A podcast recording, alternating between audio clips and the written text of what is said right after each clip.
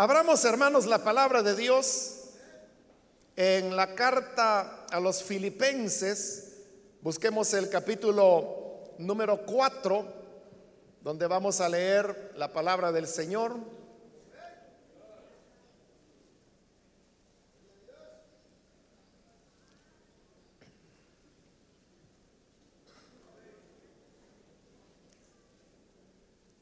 La palabra de Dios nos dice en la carta a los filipenses, capítulo 4, versículo 11 en adelante, no lo digo porque tenga escasez, pues he aprendido a contentarme, cualquiera que sea mi situación. Sé vivir humildemente y sé tener abundancia. En todo y por todo estoy enseñado, así para estar saciado como para tener hambre, así para tener abundancia como para padecer necesidad. Todo lo puedo en Cristo que me fortalece. Amén. Solamente eso leemos, hermanos. Pueden tomar sus asientos, por favor.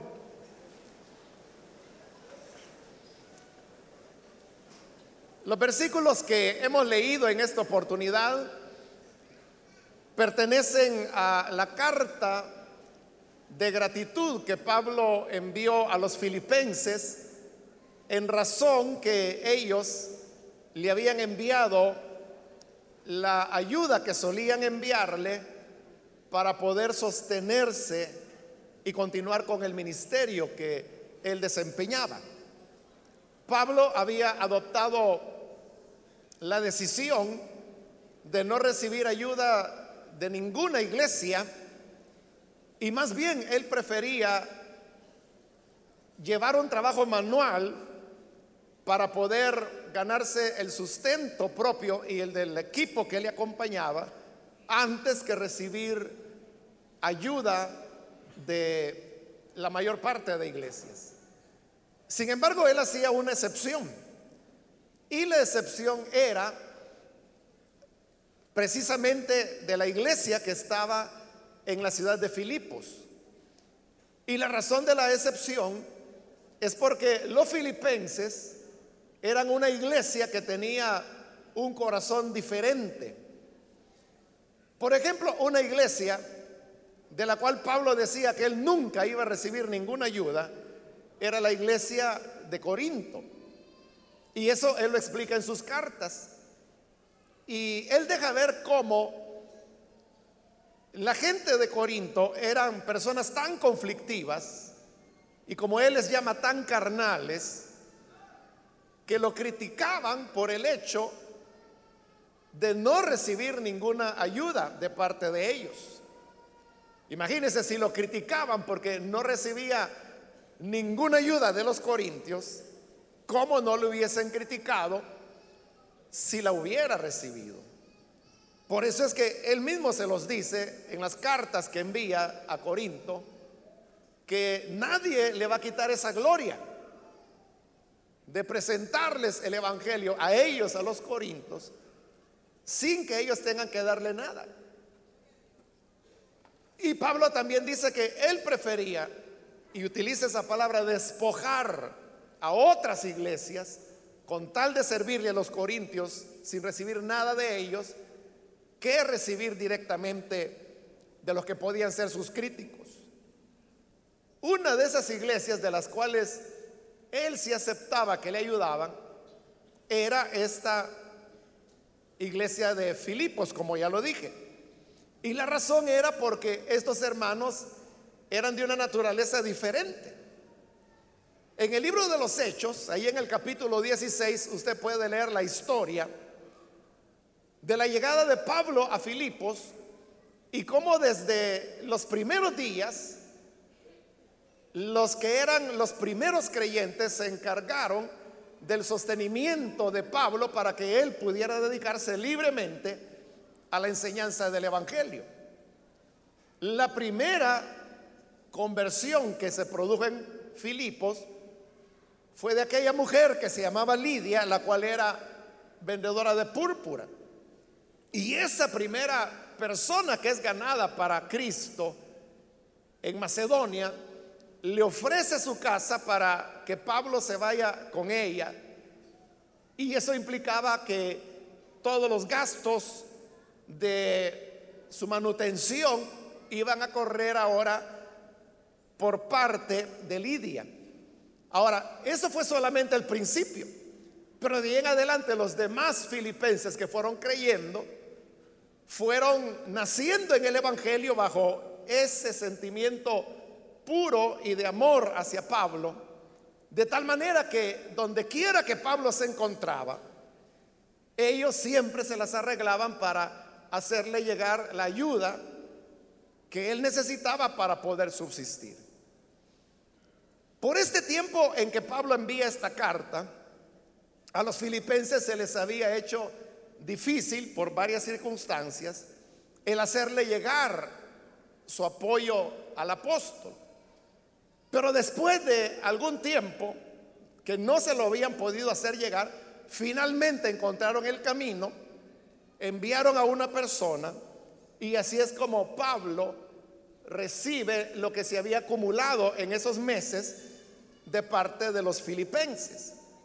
Por eso es que él dice en esta carta que él se gozó en gran manera cuando recibió la ayuda que los filipenses siempre habían querido enviarle, pero que no habían podido porque las condiciones no se habían dado.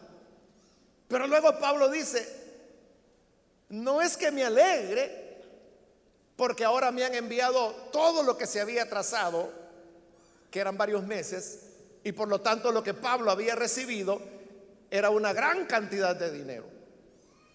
Realmente era una cantidad considerable. Pero Pablo decía, yo, yo no me alegro porque me hayan enviado una cantidad considerable, sino que me alegro porque cuando ustedes lo dan, entonces es cuando el Señor les bendecirá. Y ahí es donde viene la frase famosa, y digo famosa porque muchos la conocen de memoria, aunque normalmente la utilizan fuera de contexto. Y es que mi Señor suplirá pues a todo lo que les falte. O sea, pero ¿a quién les iba a suplir? A aquellos que primero le habían dado a Pablo. Y por eso dice, esa es la razón de mi gozo. No que yo tenga ahora bastante dinero, sino que ustedes dieron. Entonces, al dar, el Señor habrá de bendecirles mucho más. Y ahí es donde viene la frase, pues el Señor suplirá a todo lo que los falte. Entonces, Pablo estaba tan seguro de que eso es así, que por eso él estaba contento, porque sabía que los filipenses no iban a tener falta de ningún bien, porque ellos habían dado. Entonces, al dar, el Señor supliría a todo lo que les faltara. Habiendo aclarado esa razón de su alegría, ahora pasa a explicar lo que hemos leído en estos versículos y que vendría a ser una segunda razón por la cual no era que le alegrara la cantidad de dinero que había recibido. Por eso dice en el 11, donde iniciamos la lectura, no lo digo eso de que está alegre porque tenga escasez, que era la, realidad. O sea, Pablo en ese momento estaba viviendo una situación de escasez. Ahora, cuando usted está viviendo una situación de escasez y de repente una persona le da de una manera abundante, claro, usted se alegra mucho. Y Pablo está diciendo que él está alegre, pero está aclarando que su alegría no es porque tenía escasez y ahora los filipenses lo han bendecido abundantemente. Dice, no lo digo porque tenga escasez. Y oiga esto, estoy en el 11 siempre, pues he aprendido a contentarme cualquiera que sea mi situación. Pablo lo que está diciendo es, mi contentamiento, mi alegría, no depende de que tenga escasez o de que tenga abundancia. Porque esa sería, hermanos, la manera lógica en que nosotros reaccionaríamos ante las circunstancias de la vida. Si tengo escasez, pues estoy preocupado, estoy pensativo, estoy triste. Pero si tengo abundancia, entonces eh, estoy alegre porque tengo la bendición de Dios. Pero Pablo dice, he aprendido a contentarme, es decir, a estar contento cualquiera que sea mi situación. Es decir, que había momentos en los cuales Pablo tenía escasez, pero en la escasez él estaba contento. Y había momentos en los cuales tenía abundancia, como hoy que ha recibido la ofrenda de los filipenses. Teniendo abundancia, él estaba contento. Pero esa alegría, ese contentamiento no dependía de lo que tuviera o de lo que no tuviera. Su contentamiento no era si tenía escasez o si tenía abundancia. Ahora, ¿cómo lo había logrado Pablo? Ahí lo está diciendo en ese versículo. Dice, he aprendido a contentarme. He aprendido a contentarme. Aprender, hermanos, es que yo adquiero un conocimiento que antes no tenía. Uno puede aprender matemáticas, y cuando aprende matemáticas, usted lo que está aprendiendo es algo que no sabía antes. Así podemos aprender muchas cosas en la vida. Entonces, el contentamiento, ya sea que tengamos escasez o que tengamos abundancia, dice Pablo que es algo aprendido. Y realmente, hermanos, que así lo es. Por eso es que dice en el versículo 12, sé vivir humildemente. Pero vea, dice, sé vivir, lo sé. Y cuando él dice sé vivir, significa que él había aprendido, lo sabía, porque lo que sabemos es lo que aprendimos. Entonces dice, sé vivir humildemente. Es decir, que vivir con escasez es algo aprendido.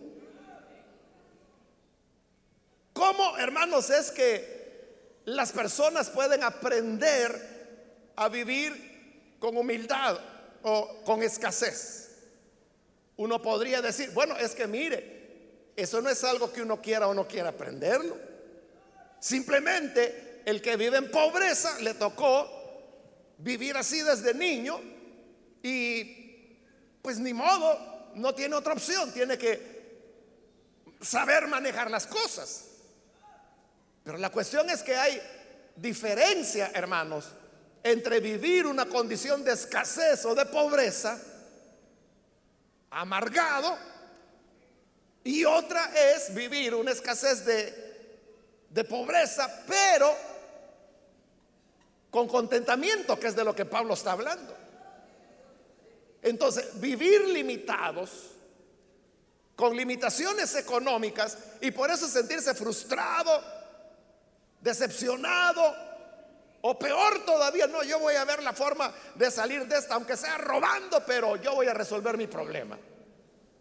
eso no es tener contentamiento. Eso diríamos es la reacción natural, ¿no? De cualquier persona que no tiene a Jesús.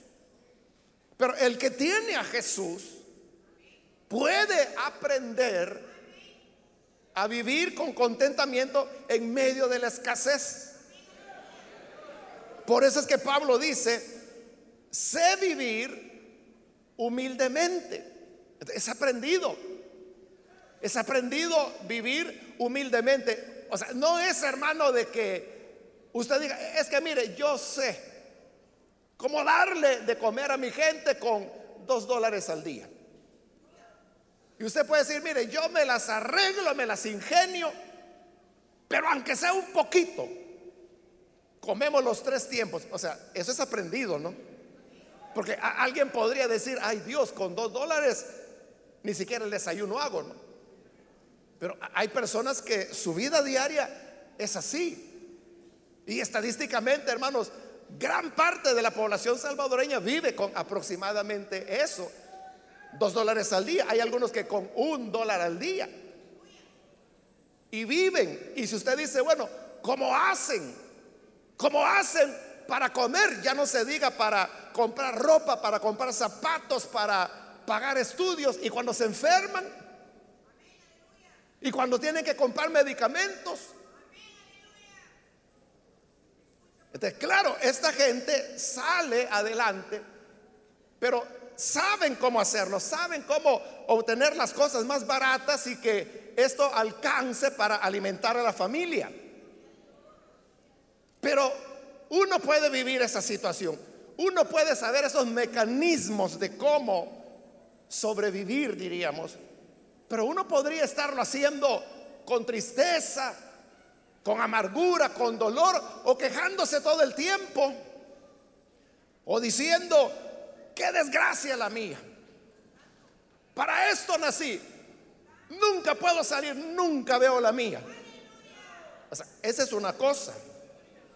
Pero de, de, lo que Pablo está hablando es de saber vivir humildemente. ¿Y qué significa esto de vivir humildemente? Sé vivir humildemente. No solamente, hermanos, es saber digamos, las técnicas para sobrevivir, sino que es además, además de eso, tener contentamiento, estar alegre. Y usted dirá, ¿y eso cómo se logra? Se logra por medio de la fe. Es la conclusión a la que Pablo va a llegar en el versículo 13 cuando dice, todo lo puedo en Cristo que me fortalece.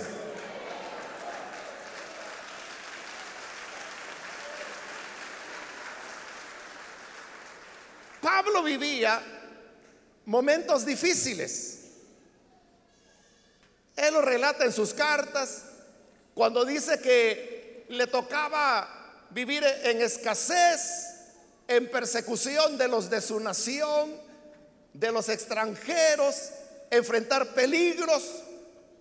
Él decía en ayunos, los cuales son voluntarios, ¿no? Pero luego dice en hambre, esa ya no es voluntaria, ¿no? Sino que simplemente que no hay que comer, entonces toca aguantar hambre. Esa era la vida de Pablo. Era una vida como él la está diciendo acá. Hay momentos en los que tengo escasez y momentos en los que tengo abundancia. Pero yo estoy siempre contento. Porque sé vivir humildemente. Entonces, ¿cómo uno aprende a vivir humildemente? Él dice, porque todo lo puedo en Cristo que me fortalece. Entonces, la confianza, hermanos, en medio de la escasez, es que el Señor tiene control de lo que es nuestra vida. El Señor Jesucristo dijo, miren las aves, que no trabajan, no ahorran, no almacenan el grano en silos, pero vuestro Padre que está en los cielos les da de comer, cuanto más no lo hará con ustedes.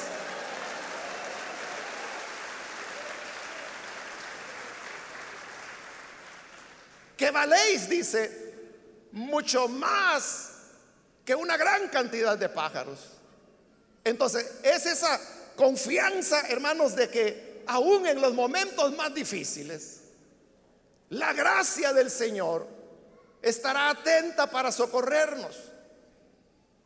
Podemos llegar, hermanos, a situaciones críticas, a situaciones límites donde uno dice, bueno, ¿y de aquí cómo lo voy a hacer? Y yo creo que una buena parte de los que estamos acá hemos tenido en algún momento de nuestra vida una situación como esa. Pero también todos, hermanos, podemos contar como cuando creíamos hoy sí ya toqué fondo, hoy sí de aquí no salgo.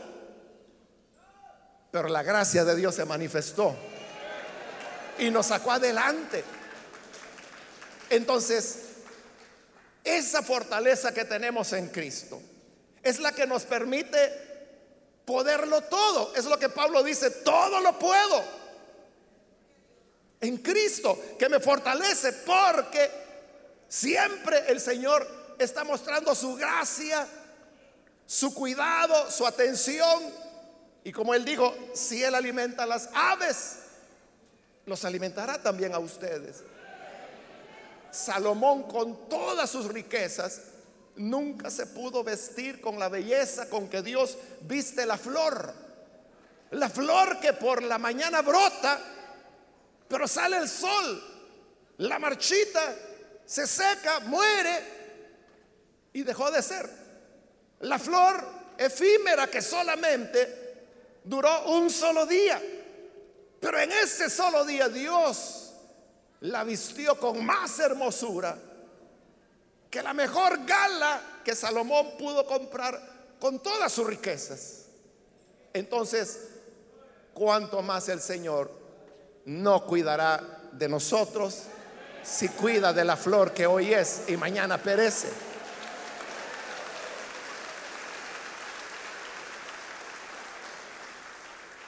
Eso es lo que llevaba a Pablo, hermanos, a tener la convicción de que todo lo podía en Cristo que me fortalece. Entonces, la escasez, para él, hermanos, era una condición en la cual él vería la mano de Dios moverse.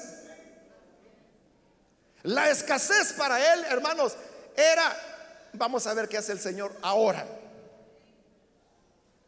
Hoy no tengo, sino que solo para el desayuno. Un huevito tibio con un pedazo de tortilla que quedó de ayer. Es todo. Y ya no quedó nada para el resto del día. Entonces, vamos a ver qué hace el Señor para la hora del mediodía. Y vamos a ver qué hace para la cena. Y voy a ver el cuidado de mi padre. Y voy a ver cómo aquel que alimenta las aves también me va a alimentar a mí. De alguna manera el Señor lo va a hacer. Entonces, esa confianza es la que nos permite vivir humildemente, sé vivir humildemente. Y Pablo no era una persona amargada, él no decía, qué barbaridad, habiendo yo fundado tantas iglesias, habiendo generado tantos ministerios, habiendo formado y discipulado a tantos creyentes en varios países, en varias ciudades, tengo que estar aquí raspando el plato para comer. Nunca llegó Pablo a una, condición así de amargura, de enojo, de tristeza, o, o que dijera, qué bárbaro, yo ya no voy a hacer nada por estos hermanos porque ellos, ¿qué creen que yo como aire? Y estos hermanos, ¿qué creen que yo no almuerzo? Él dijo, no, yo sé vivir humildemente. He aprendido a contentarme, a estar contento, tenga o no tenga, esté el plato lleno o esté el plato vacío, estoy contento porque todo lo puedo en Cristo que me fortalece.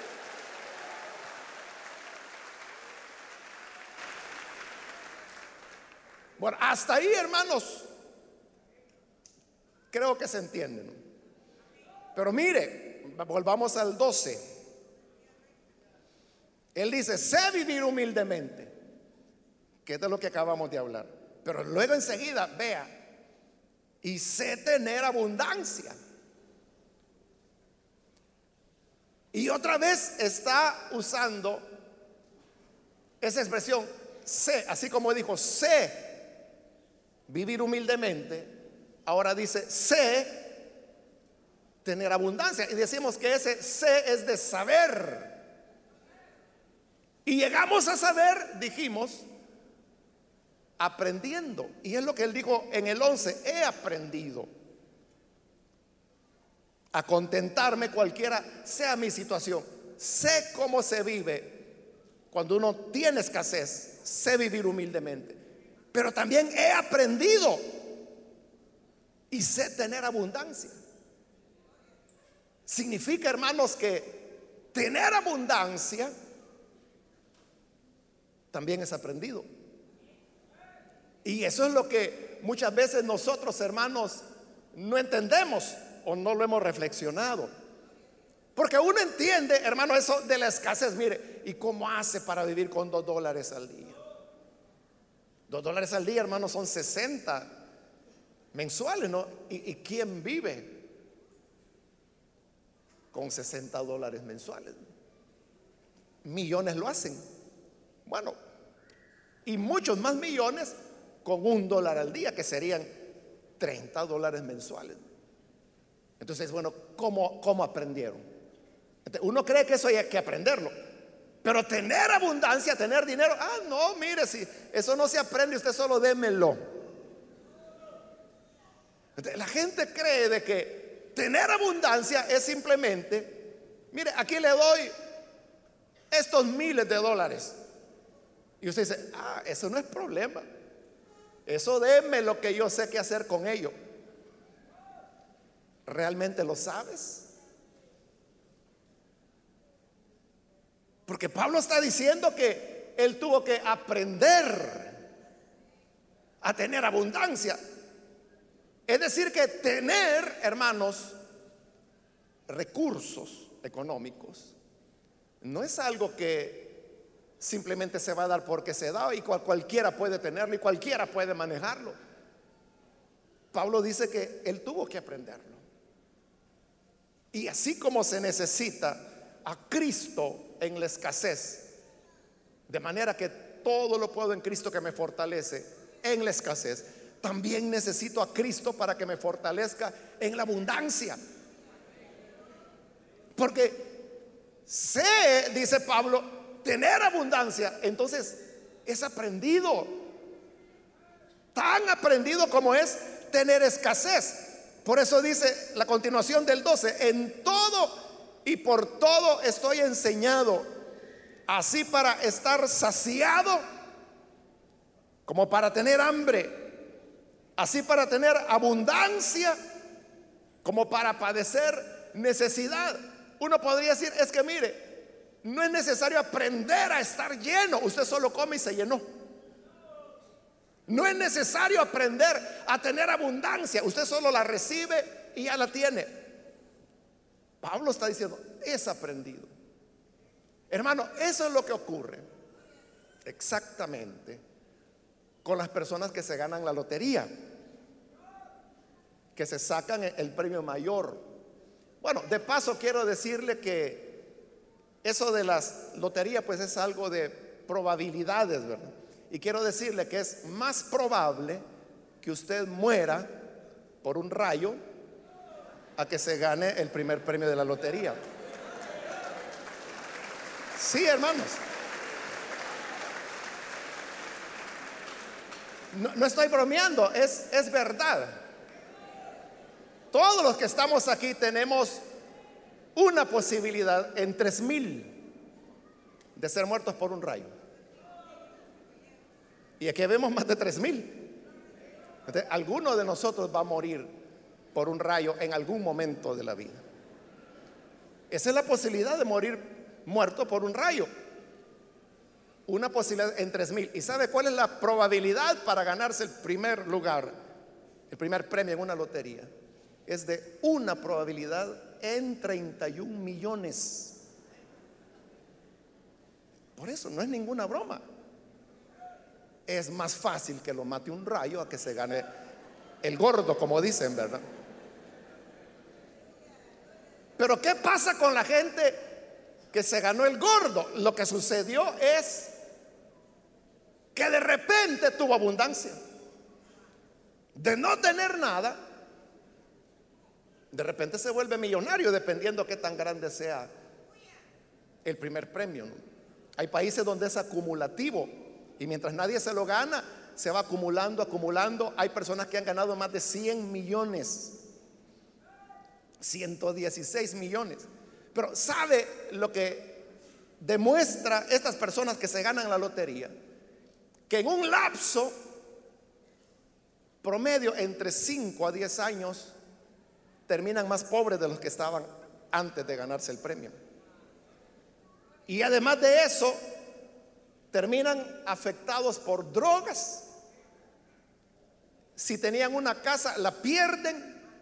Y si estaban casados, terminan en divorcio. Y muchos de ellos involucrados en delitos de homicidio. Entonces, ¿por qué ocurre eso?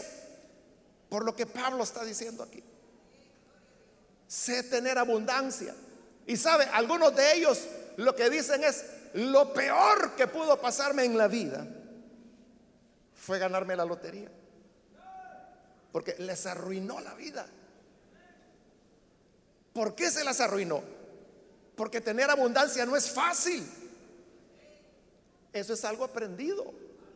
¿Y cómo se aprende? Es, es, un proceso. Es decir, hay que aprender a tener contentamiento. Y tener contentamiento no necesariamente significa despilfarrar. Estaba leyendo, hermanos, de una surcoreana, una muchacha que se fue a los Estados Unidos y ahí se ganó la lotería de algo así como 21 millones. Y ella no es que se gastó el dinero en drogas, en viajes así. ¿Saben qué se lo gastó? En ayudar a la gente. En ayudar a fundaciones, en ayudar a niños con cáncer, en ayudar a gente que no tiene hogar, ayudar a la gente pobre. O sea, hizo una buena acción, pero ¿sabe qué? Ella terminó más pobre de que como comenzó. Entonces, incluso significa que ayudar a otras personas es aprendido. Es aprendido, si no usted se va a quedar peor que ellos, que lo que quiere ayudar. Fue la experiencia de esa coreana. Entonces, administrar el dinero no solamente es que uno diga, no, yo tengo una idea clara. Lo que yo voy a hacer es que lo voy a invertir. No lo voy a gastar, lo voy a invertir. Pero eso se dice fácilmente. Pero ¿en qué lo vas a invertir? ¿Cómo lo vas a asegurar? tener abundancia, también es aprendido. Ese es el problema, hermanos, con las personas. Por ejemplo, en esta época del año, ¿qué ocurre? Que la gente tiene más o menos, ¿verdad? Una quincena más en el mes. ¿Y qué hace la gente con esa quincena extra que tiene? Ve a su alrededor simplemente. Bueno, los más inteligentes, y yo creo que esa fue una buena medida que hacen los colegios y las instituciones, y es que tienen que matricular a sus hijos y pagar el mes de enero, ahí por noviembre, diciembre, ¿no? Para que por lo menos ocupen ese dinero en algo útil. Pero antes no era así, este era hasta en enero. ¿Y en enero qué? Ya no tenían nada. ¿Por qué? Porque la abundancia aunque sea de una quincena, no la saben administrar. Se la pueden acabar en una semana, hermanos. Y algunos en un día. Algunos porque tuvieron un ingreso extra, dice, con esto voy a dar la prima de no sé qué. Y saca eso pagando la prima y no se pone a pensar que después le tocan 24 mensualidades, que de dónde lo va a sacar. Entonces, es aprendido. ¿Cómo aprende uno a administrar la abundancia? Igual que como Pablo aprendió a vivir en la escasez, apoyándose en Cristo que le fortalecía. Todo lo puedo en Cristo que me fortalece. Este versículo, hermanos, de todo lo puedo en Cristo que me fortalece. Uno lo enfoca y lo utiliza para los momentos oscuros de la vida. Cuando uno ve la dificultad dice, no, todo lo puedo en Cristo que me fortalece. Pero cuando le dan el aguinaldo o le dan la bolsa de dinero, quien dice, todo lo puedo en Cristo que me fortalece. Nadie lo dice. Puede decir, gracias Señor, tú sabes cuánto yo necesitaba esto. Pero necesitas la fortaleza de Cristo para poder administrar tu abundancia. Si no vas a llegar a nada. ¿Cuántos tienen todavía algo de la quincena extra que les dieron? Bueno, al menos un hermano dijo amén. Al menos uno. ¿Cuánto ahorró? De lo que le dieron, ¿cuánto ahorró? Y usted me dirá, ¿y ahorrar para qué? ¿Y usted nunca se va a enfermar? ¿No tiene familia? Que un día tenga una emergencia y usted tenga que comprarle medicamento. ¿No ha pensado en eso? ¿De dónde va a echar mano? Tuvo la oportunidad de ahorrar, de guardar una parte. Y si no lo hizo, entonces vea cómo necesitamos la fortaleza de Cristo cuando tenemos abundancia. Entonces, ese todo lo puedo en Cristo que me fortalece. No solo es para los momentos de escasez, es para los momentos cuando tenemos abundancia, como en este momento. A Pablo le había llegado, hermano, lo de meses. ¿Cuánto era? No lo sabemos. Pero Pablo dice, lo he recibido todos. Tengo abundancia. Estoy lleno. Esas son las expresiones que Pablo usa para la cantidad que le habían enviado. Pero ¿qué significaba eso? Que hoy sí me voy a comprar zapatos, ropa, hoy sí que me voy a comprar un nuevo ejemplar del libro de Isaías, que eran carísimos en la época, ¿no? No, él decía, que el Señor me ayude. Todo lo puedo en Cristo que me fortalece para administrar esta abundancia que he recibido. Porque así como hoy tenía abundancia, Él sabía que después podía venir la escasez. Y por eso necesitamos la sabiduría de Dios. Después nos quejamos. Después nos quejamos de que ese fulano no, merece lo que, lo que tiene. Yo debería tenerlo. Nos molestamos porque otros tienen lo que nosotros no tenemos. La gran pregunta sería, ¿y él por qué tiene y usted no? ¿No será que fue más sabio en administrar?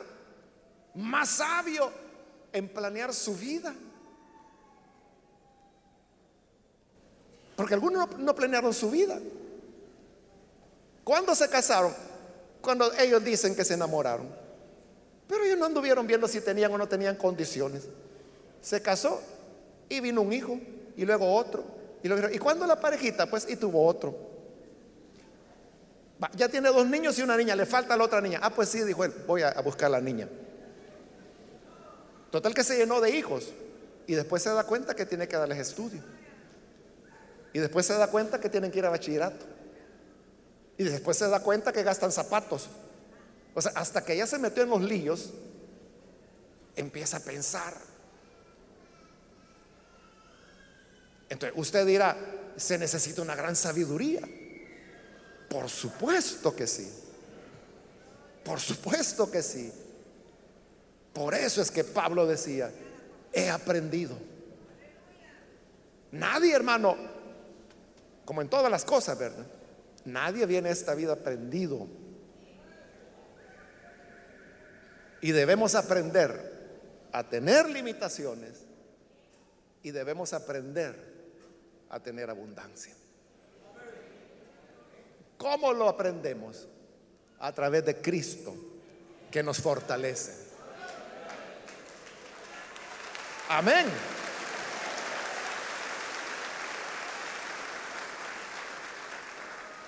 que nos fortalece para salir adelante de la escasez y que nos fortalece para manejar correctamente la abundancia. Vamos a cerrar nuestros ojos. Antes de orar, yo quiero hacer una invitación para las personas que todavía no han recibido al Señor Jesús como Salvador, si este es su caso, yo quiero invitarle, ahora que usted ha escuchado su palabra, se da cuenta como el Señor Jesús no es una cuestión solamente de iglesias, de religión. Jesús es alguien que tiene algo que enseñarnos en todas las áreas de nuestra vida, incluido el tema económico. Cuando nos entregamos a Cristo, no solo le entregamos nuestra área religiosa o nuestro departamento religioso, sino que debemos entregarnos todo, toda la vida entera y decirle, sé el Señor de mi vida, pero no solamente del departamento de religión de nuestra vida, sino que sé el Señor de mi vida total. Y eso incluye que Él nos enseñe a tener escasez como a tener abundancia, que podamos aprender cómo se vive en una u otra condición. Si hay alguna persona que hoy necesita venir para recibir al Hijo de Dios, yo le invito para que ahí en el lugar donde está, se ponga en pie, en señal que usted desea recibir al Hijo de Dios, y vamos a orar por usted con todo gusto. Bien, aquí hay un hombre, Dios lo bendiga, bienvenido. Algo otra persona que necesita venir para recibir al Hijo de Dios puede ponerse en pie. Venga con toda confianza. Ahora que el Señor le está invitando. Muy bien, aquí hay otra persona. Dios la bendiga, bienvenida. Alguien más que necesita pasar para recibir al Hijo de Dios. Póngase en pie para que oremos por usted. Ahí en el lugar donde está con toda confianza. Póngase en pie. Si está en la parte de arriba, de igual forma, póngase en pie para que oremos por usted. Ahí hay diáconos, diaconisas que le van a acompañar. Hágalo con toda confianza, solo póngase en pie. Y vamos a orar por usted. ¿Alguna otra persona que necesita venir? Venga que hoy es cuando el Señor le está llamando. Acérquese. Hoy es cuando la gracia de Dios le abre la puerta para que usted pueda venir. Quiero ganar tiempo e invitar si hay hermanos o hermanas que se han alejado del Señor pero hoy necesitan reconciliarse. Puede pasar. Muy bien, aquí hay otra persona. Ahora si hay alguien que se reconcilia, póngase en pie, por favor, para que podamos orar por usted. Si se alejó del Señor, hoy es un buen momento para volver a Él. Muy bien, aquí hay otra persona, Dios lo bendiga, bienvenido. De este lado hay otro hombre que pasa, Dios lo bendiga, bienvenido también. Alguien más que necesita pasar, póngase en pie. Y venga, vamos a orar por usted.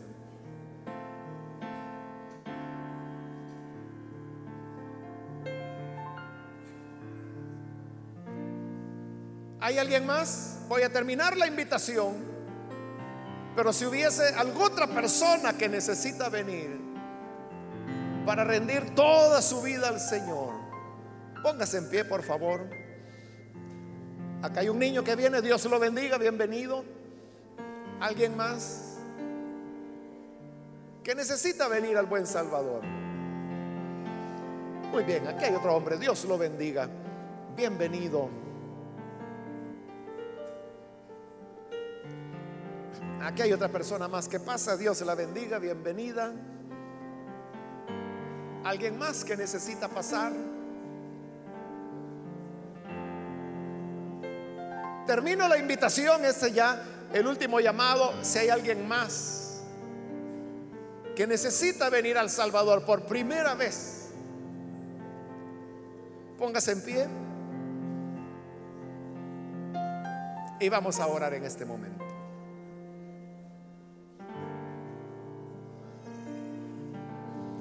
A usted que nos ve por televisión, le invito para que se una con estas personas que están aquí al frente y reciba al Señor como su Salvador, como el Señor de toda su vida. Ore con nosotros. Padre, gracias te damos por cada persona que está aquí al frente, como también aquellos que a través de televisión, radio, internet están abriendo sus corazones para creer a tu palabra. Señor, te agradecemos porque en ella tú nos enseñas, nos iluminas de cómo todas las áreas de nuestra vida deben estar rendidas a ti. Es lo que hoy hacemos. Te entregamos nuestra vida, lo que somos, lo que tenemos y todo aquello que recibamos. Lo damos a ti. Enséñanos a vivir en medio de la escasez y enséñanos a vivir cuando hay abundancia. Señor de gloria, bendice a tu iglesia y ayúdanos a ser sabios administradores. Tu palabra es verdad y tu espíritu nos guía también a toda verdad. Que aún en el área financiera de nuestra vida seamos guiados por tu Espíritu Santo. Es nuestra oración por Jesucristo nuestro Salvador. Amén y amén. Amén. Demos la bienvenida a las personas que están aquí al frente.